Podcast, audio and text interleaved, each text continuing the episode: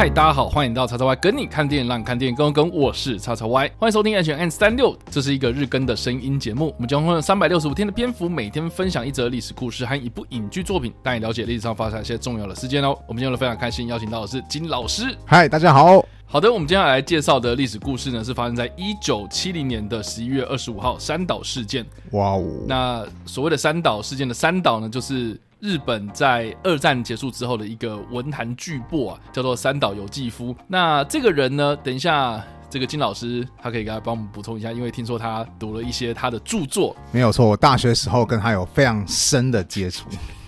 但不管怎么样啦，就是说三岛由纪夫他确实就像我刚刚说的，他是在二战结束之后呢，慢慢慢慢崛起了，而且在日本的文坛拥有高度声誉的一个作家。那我刚刚说他的这个高度声誉是什么样一个程度呢？他号称啊是。日本的海明威，也就是说呢，他除了是有这个海明威的文笔啦，哦，这个才华洋溢这样子之外呢，他其实呢也被当时誉为是很有机会获得诺贝尔文学奖的一个日本作家。但是听说啦，哈，他非常非常的 old 的很大原因是因为呢，像是他的后辈啊，川端康成啊，就也有获得这个诺贝尔文学奖，但是他过世之前，他一直都没有获得，没有，但是他是有入围过，就是有提名过这样子哦。所以其实，哎，这个人呢，他是一个算是蛮有悲剧色彩的一个人呐、啊。加上说呢，他在结束他自己生命的时候呢，他也是用一个非常戏剧性的方式来结束哦。那就是牵扯到我们今天要介绍的这一起事件，就是三岛事件。那这起事件其实发生在一九七零年的十一月二十五号这一天。三岛由纪夫呢，他就跟他的市民的盾之会的成员，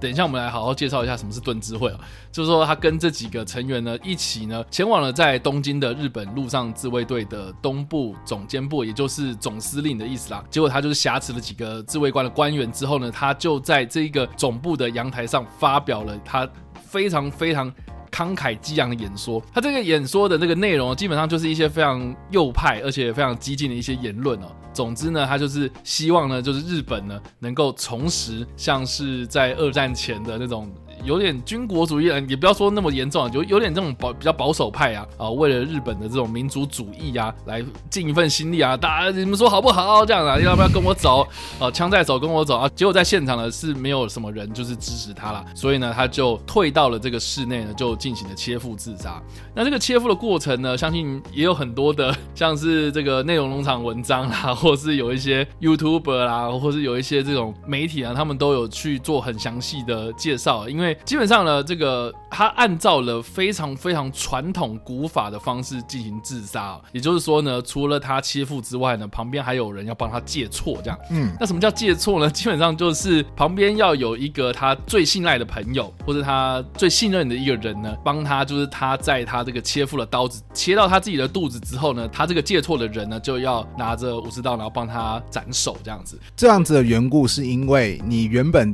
单纯真的只有切腹的话。啊其实你大部分的脏器它还是完好状态，好，但是身体基本上一时之间不会让你立刻死掉。但就是这个不会让你立刻死掉，你可能要到三到五天，你就想看你这个整个肚子都破个大洞，然后三到五天之后你才会死去，然后这过程当中是一个非常痛苦的一个过程。当然，听说最传统的切腹就是就是要用这种方式，就是啊，我慢慢的，然后有庄严的走到那个死亡的尽头。但是虽然说说起来很浪漫嘛，但真实真实的状况是，很多人切腹就是好不容易剖开那一口子，就啊，好痛好痛好痛好痛，这个时候实在是太难看了。所以才需要有一个人，就是立刻把他的头给砍下来，让他保持着就是一个庄严，然后有仪式性的死去。没错，那这个借错呢，听说啦，非常非常的不顺利啊。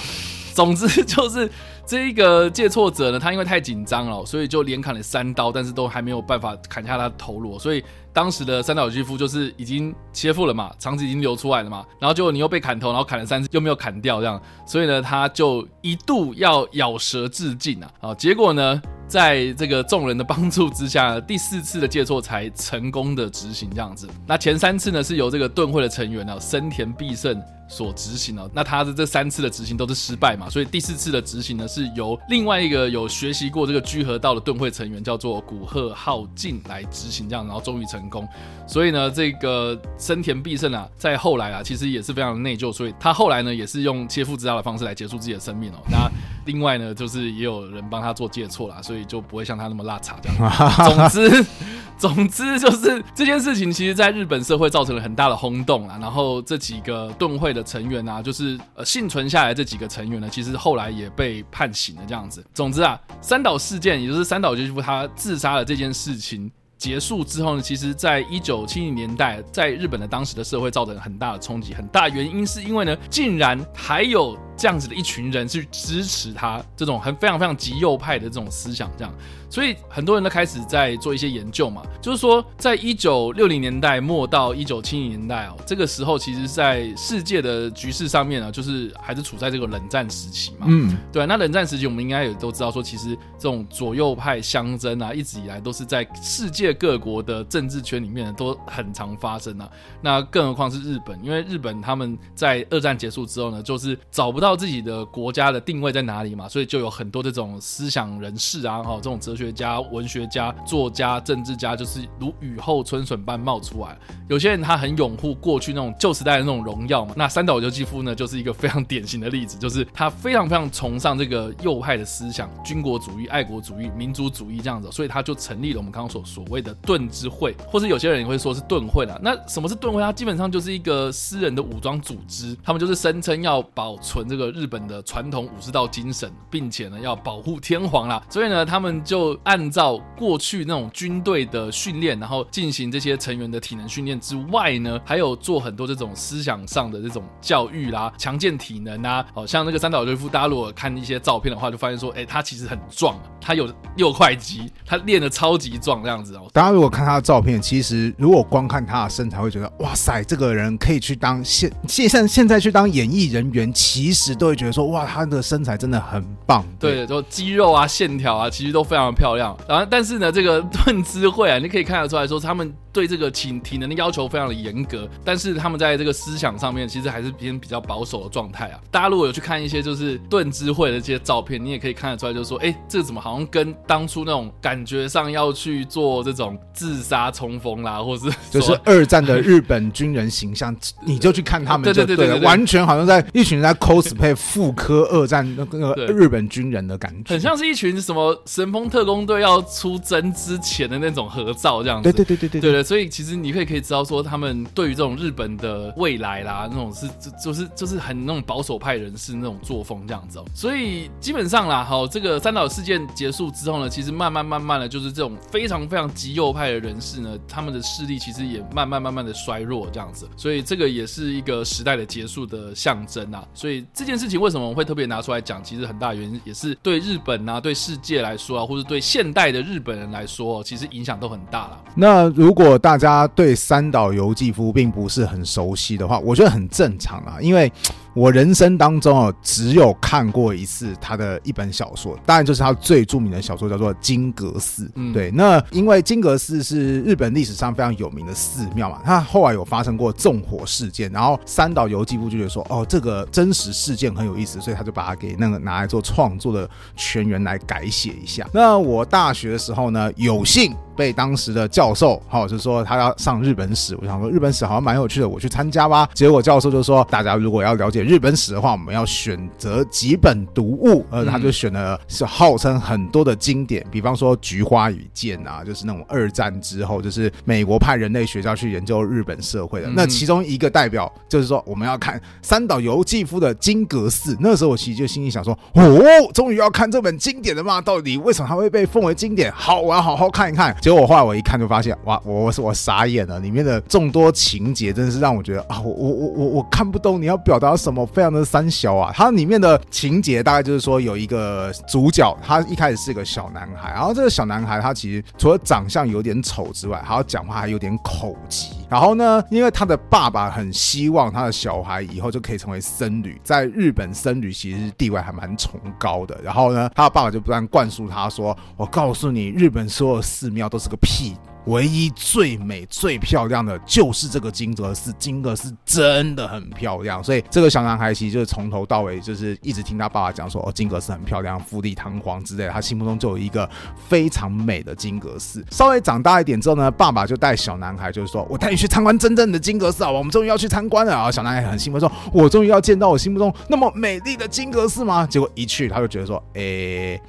现实中的金阁寺好像没有我想象中的那么美丽哈。而此时，这个小男孩的心中想法就是：那我就代表一件事情，我眼前的金阁寺它不是真正的金阁寺，真正的金阁寺应该就是存在我心目中那个最完美无瑕的金阁寺。然后我其实看到这个篇章的时候，我想说：哎，个这个他到底想要表达什么？好吧，我就继续看下去吧。然后接下来才好玩，就是因为这个小男孩逐渐长大的过程当中，虽然说长得有点丑啊，讲话也会口急啊，很明显就不是一般女生会喜欢的对象，但他毕竟也是会有男女间的感情的嘛。那他有一次就是小的时候有遇到一个女生，他就想要跟这个女生就是有点想要表白，然后于是就拦下了这个女生，然后女生就问他说：“哎，你要干嘛？”就是一个有点陌生，然后而且好像就是有点凶神恶煞，长得有点不太好看的人，然后就把他拦下，说：“你要？”然后就问他说：“你要干嘛？”好，因为。主角他内心其实很自卑，然后他也不知道怎么开口，所以就是讲话就开始那种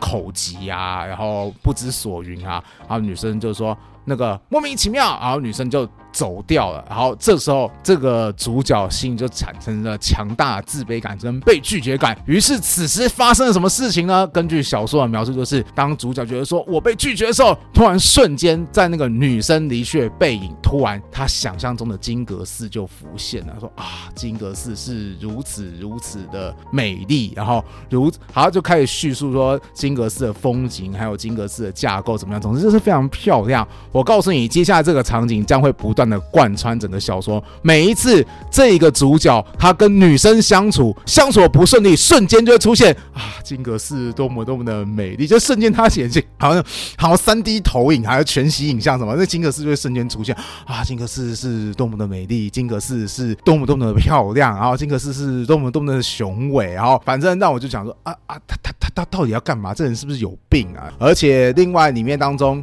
呃，其实真的可以牵扯到三岛由纪夫应该跟二战之间的憧憬或是牵连还是蛮深的，因为在这部小说当中有一个场景，后来主角就称了成为了金阁寺当中的和尚，小和尚。那他有个朋友，有一次他的朋友就说：“哎。”哎，那个我们附近啊有一户人家，啊，我们反正闲着没事干，我们去偷窥别人在干什么，好不好？就是这么无聊一个提议。然后主角反正也不太会拒绝别人啊，然后他就说，哦，那就一起去看吧。结果去看了之后，就发现，哦，原来这个旁边的屋子是住着一男一女两个年轻的夫妻这个样子。然后那结果老公就是当时二战期间就准备要出发，然后去国外打仗了。好，结果根据书中的描述，就是老公就非。非常的迫切的、饥渴的看着他老那个妻子，结果他妻子做了什么事情呢？他妻子首先先泡了一杯茶，之后就打开了他的胸膛，对，不要怀疑，打开胸膛，然后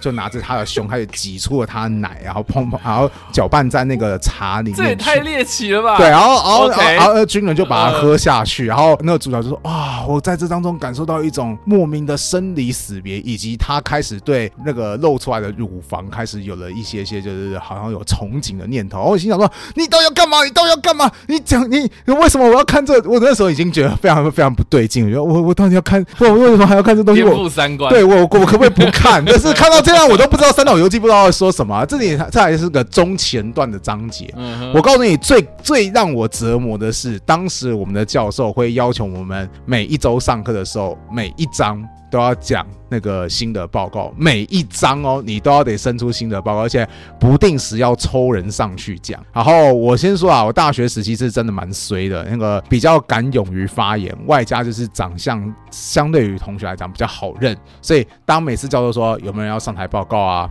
没有啊，那金正义上来好了，我说我教授为什么是我？对，为什么是你？上次也是我，为什么这次我也是我？然后有些教授是说没有啊，我们就。这个有些教授没有啊，就你话多啊，所以你大家都不肯讲，你就来帮忙讲一下嘛。没有嘛，大家都不肯讲嘛，所以就你来讲嘛。反正类似的理由都是这这些，因为大概教授也是因为有些同学被讲那个点呢，上去讲的可能也是比较吞吞吐吐不知所云。然后我上去，我当时说心里有千百个不愿意，但我最起码还可以勉强讲出一 一些些比较算是稍微让人家听得懂的东西。当然可能还是会被教授讲说你讲的太浅薄了，你不懂这本书。我心里想说，对教授我真的不懂，我求你饶了我吧，我可不可以不要看？然后我我更我看了也不要要求我报告，但我没有办法，所以我就一直很努力的一直看这一本书。那这本书的最后的结局，它有跟真实事件联系。这本书的最后结局就是。还蛮好玩的，就是有一就是有一次那个小和尚啊，就看到说，哎，我家的师傅就是他要出去啊，然后呢，结果呢，就是看着师傅出门嘛，那结果他自己在街上乱晃的时候，就发现，哦。我的师傅就是旁边也带着一个女生，就是呃，反很明显就是有某种连结的关系。然后那个，然后其实，在日本的寺庙当中，呃，和尚好像没有要像我们的汉传佛佛教一样，就是要守那个那个清规啊，啊，不近女色啊，其实是可以的。但是多多少还是呃，可能那个什么师傅的教派还是比较不太不太建议做这种事情吧。结果那师傅就怒斥这个主角，就说：“你竟然敢跟踪！”我他误以为主角在跟踪他，结果后来师傅就把那个小和尚叫来说：“我原本是要把你列为就是我们的接班人，对，好，我死了之后就换你了。但是我现在已经绝对不会让你当接班人了。”然后当他在说出这段话的时候，你要不要猜猜看主角当时心里在想什么？呃，我也要喝奶茶，不是。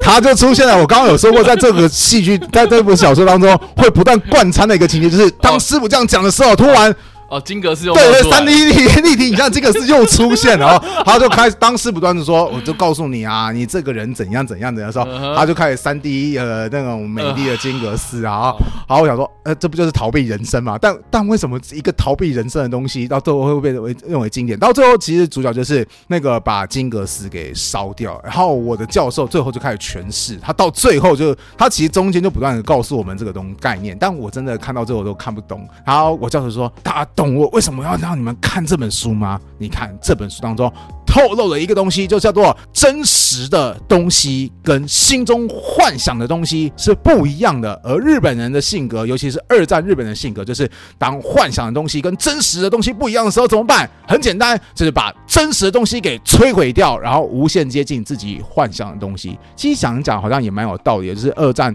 很多的军人，他们都会说什么：“哦，我们要忠君爱国啊。”然后结果只要是现实当中不合乎他理念的东西，那那些军人就会。用他们自己的方式，要想办法去解决。想一想，好像跟三岛由纪夫也是蛮像。三岛由纪夫也是说：“哦，我告诉你，我们现实社会应该要变成什么样子。”结果没人鸟他的时候，他要么就摧毁现实世界。那如果他没办法摧毁现实世界怎么办？很简单，他就摧毁他自己。所以其实这本书，它之所以可能会被誉为是三岛由纪夫的代表之作，就是他三岛由纪夫投入了其实自己蛮多的影像在里面。但我说真的啦，大家有兴趣的话，或是听我这样讲完之后，真的要有心理准备在。去看这本书，我直到现在我都不愿意再看这本书第二次，因为我真的看不懂他在写什么。你是看不懂还是无法接受啊？就是就是我不知道他，我刚刚已经把情节跟你讲啊，然后如果没有我教授的那个诠释，你知道他要表达什么？什么人奶奶茶啊，然后时不时会出现全息影像的那个金格式投影啊，然后你你懂他要干嘛吗？大概能够理解吧。我们不能理解，我想说你都要干嘛？啊但因为好了，我就跟大家稍微就讲一下这个金格斯的背景，就是这本小说它是在一九五六年的时候推出的嘛。对，那这件事情的前六年其实发生了一件事情呢，就是金格斯他真的被一个算是实习的僧人给。放火烧了这样子，而且真的就烧毁了这样。所以你大家如果现在去日本京都看金阁寺的话，那个是重建之后的样子哦。对对，那我自己个人本人啊，我也有去看过金阁寺这样。然后看吗？等一下，你美丽吗？哎，对，这个就是讲到重点。我老实说，我你刚才讲那个的，因为我没看过小说，所以你在跟我讲那个的状态的时候，其实有一点点。很像是我当初看到金阁寺第一眼的那个直觉反应，真的哦，因为真的很多照片都会让大家觉得说金阁寺真的就很漂亮，就金光相向嘛，对对对对对对，它在那个湖中间这样子，还有樱花分个对对对对对对，但是我我真的看到了之后，我第一个反应是说啊，怎么那么小？真真的就超小的。然后大概有多大？就是如果用我们的就是建筑物比喻的话，呃、应该是说我们进去的第一眼离它非常非常的远，嗯，所以你不会。就是印象中，就是说什么好感觉很近，然后照片都看起来很近嘛，然后照片都看起来好像应该是有调过或什么，就是金色都会很亮。对，那我自己是觉得说，因为我那次去就是冬天嘛，然后树都是枯的，嗯、然后很冷，然后也没有雪，就是太阳很大，然后就蓝天，那个湖很幽静这样子，然后里面就很安静，然后就看到一个金色的小房子就在那个湖中央，就这样，我就觉得啊就啊就这样啊，就这样啊，没有什么好看的啊，所以所以你刚刚讲的时候，我其实。有一点点那种感觉，就是跟我想象中的不一样，这样子。Oh. 对，那 anyway，好，总之回来这个 啊，这个的放火事件其实发生在一九五零年的七月二号的凌晨。那当时呢，就是有一个叫做林承贤的见习僧人，然后他就把这个金阁寺的放火了。那事后当然就被逮捕了嘛。他逮捕之后呢，人家都问他说：“你为什么要放火啊？”他就说：“哦，因为世界太乱了，因为。”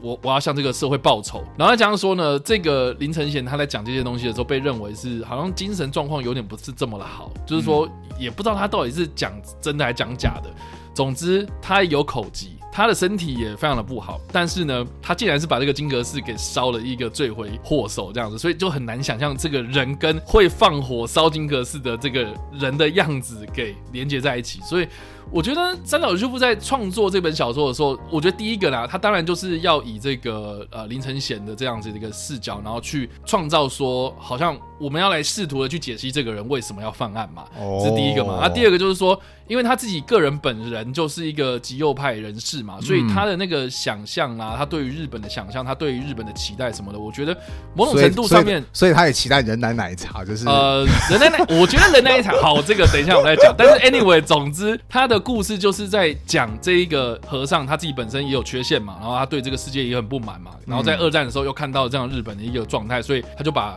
金阁寺烧了，然后有很多这样子的一个，就是你脑袋里面的那个美好的想象。逐渐的占据掉你的那个基本认知的时候，你当然就会有那种精神上的错乱。这样，我觉得这个是日本在二战结束之后的那种集体民众的一个普遍的现象。哇，你这样讲解释，我突然觉得，哦，你很适合读这本书诶，你应该去找一下原著。那这个我我是不太，我是因为 因为其实我没有看过小说，但是我有看过它被改编成电影的片段。哦，对，因为这部片应该说金阁是这本小说，它在一九七六年的时候有被改编成电影过。那电影好像就是为什么那么少人知道，就是因为电影本身不有名这样。然后，但是我在 YouTube 上面有稍微看了一下片段，然后也有一些可能好中国大陆的那种，你知道，他在解释这样子，然后就有讲过这样子。我就觉得就是能够理解啊，就是在一九七零年代之后，就是三岛他。做了这么激进的事情，然后他就创造出这个金阁寺这本小说，然后金阁寺曾经又被放火烧过。这个日本到底当时这个世代这些人到底出了什么问题？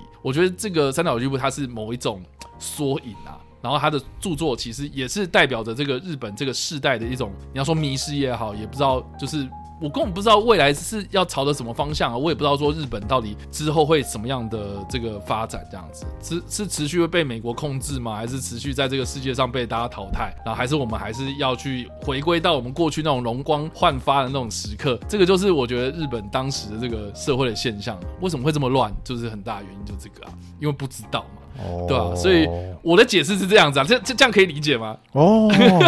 你好适合去读历史系哦。当年你是我同学多棒，你就直接上去讲啊！为什么要要为什么每周都几乎都点我上去讲？你知道我讲我多痛苦吗？对啊，但那个你说人奶奶茶这件事情，在电影里面确实也有呈现。哦，对，然后。第一个，我当然小时候看，我当然会觉得说很猎奇这样。但是你你事后如果去对照到就是真实的历史的时候，你就会觉得是说，因为二战其实就是已经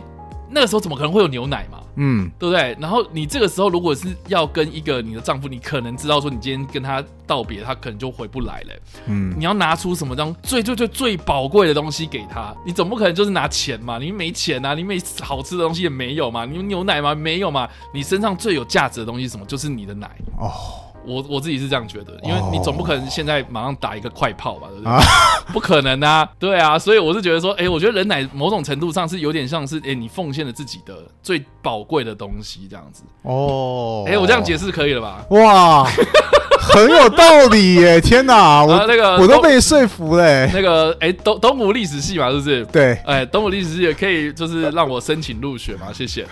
我觉得我觉得 OK，我觉得 OK，你讲的很棒哦，比比我还比我比方说比我对这个小说的了解还要透彻太多，很很棒，真的很棒。好了，我改天再去看一下小说好了。但不管怎么样，我们今天在这边推荐的电影呢，是在二零二一年，哇，其实很近的一部纪录片，叫做《三岛由纪夫 VS 东大全共斗》。那这个的名称听到就知道说，其实是跟三岛由纪夫有关系嘛。嗯，那东大全共斗又是什么呢？它其实就是东京大学。日本第一学府嘛，嗯，他们这个学校内部的一个政治团体叫做全共斗。那听这个名字，应该都知道说它是比较左派的组织，就是在崇尚这种共产党啦，这种比较社会主义的这样子的一个思想，这样子。所以等于是说啦，哈，三岛由纪夫他是一个非常右派的人士，但是东大的这个全共斗呢是左派的人士哦。他们当时的这个学生呢，就是看到了这个三岛由纪夫他有这个盾会，他有去组织，然后去做这些事情之后呢，他就是邀请了三岛由纪夫。来我们学校来做辩论，所以当时呢，东京大学在一九六九年的五月十三号的时候呢，就邀请三岛由纪夫来，然后呢，当时的这些左派人士啊，这些左派的学生呢，大概一千多人哦，就聚集在当时的这个日本东京大学的第九百教室里面，然后等着三岛由纪夫过来，然后三岛由纪夫就单枪匹马一个人，然后走到了这个教室里面去，然后跟这群一千多名的学生辩论这样。我我在看这个纪录片的时候，我就觉得说，第一个三岛由纪夫，我靠，你真的超级有种。对，就是你一个右派人士，而且你你真的是完全没有什么保镖啦，你也没有找你自己盾之会的一些成员什么跟你一起去哦，他就是也没有带人，也没有带武器，也没有带武器。然后当时我记得那个纪录片其实里面有讲，就是说这群左派人士，这群全共斗的学生们，他们其实是已经占据了那个校舍了，这样。就是等于是说你已经占地为王了，然后学校也不能上课，然后他们罢课，然后干嘛，就是很乱这样子喔。一九六九年的时候，其实日本他们也是面临到很多那种这种社会的动荡这样子，然后这群左派学生就是有点占据了那个校舍，等于是说他已经占地为王了，他不是那种什么，你知道通识课不是会请人家去演讲，不是那种场合哦，是他直接。走到里面去，然后跟这群全空斗的学生一较高下这样子。那当然，这部片里面的这个影像是非常珍贵哦，是由当时的这群学生的其中一个人有带这个摄影机这样子，然后把它全程的录下来之后呢，然后就送到了这个 TBS 电视台里面去做保存。所以这个画面其实已经保存了快要五十年了这样，然后才重新的曝光，在近期这样子。然后这个曝光之后，然后重新剪辑出来，然后就是看到了三岛由纪夫他自己可能。组织的盾会，然后组织盾会的过程是长什么样子，然后再到这个全共斗他们做哪些很夸张的事情，然后再汇集到这个教室里面的这一场辩论，我觉得超级精彩。哦，对，那我觉得还蛮好笑，就是说一开始啊，你就可以看到说啊，三岛由纪夫他先讲话。然后说啊，我今天很高兴来这边跟大家一起来交流。然后呢，这个交流我希望是呃有有是是有脑的交流啦哈。我不希望再听到什么就是很三教九流的一些言论，你那些人都是太逊，你不要过来跟我讲话这样。但是我今天就是哎，既然是东大嘛，我相信你们东大是可以跟我进行一个很有深度的交流这样。哇，真实版舌战群儒哎，我的天呐，这超酷了。然后开始的就是东大就有学生就上去讲话，然后就开始就是讲一大堆这种哲学的东西这样，嗯嗯，就是讲尼采啊，然后讲。就是讲一大堆很很高大上的东西，就是一开开始大家还不想要那么激烈这样，所以就一来一往就讲那种人生大道理这样。结果呢，就有一个人呐，哦，其中就有一个人看不下去，就直接把麦克风抢过来，就直接讲说什么：“哎，我今天没有要听这些东西啦，我今天就是要看吵架啦，这样子。”所以呢，他们就开始 开始一直闹，然后中间还有一段，就是我个人非常印象深刻，就是说，就是说要看起刘成和这一位学生，他其实有小孩这样子哦，他是自己就是左手带着他自己的小孩，然后抱着他的小孩，然后拿着麦克风，然后直接跟三岛由纪夫对干这样子，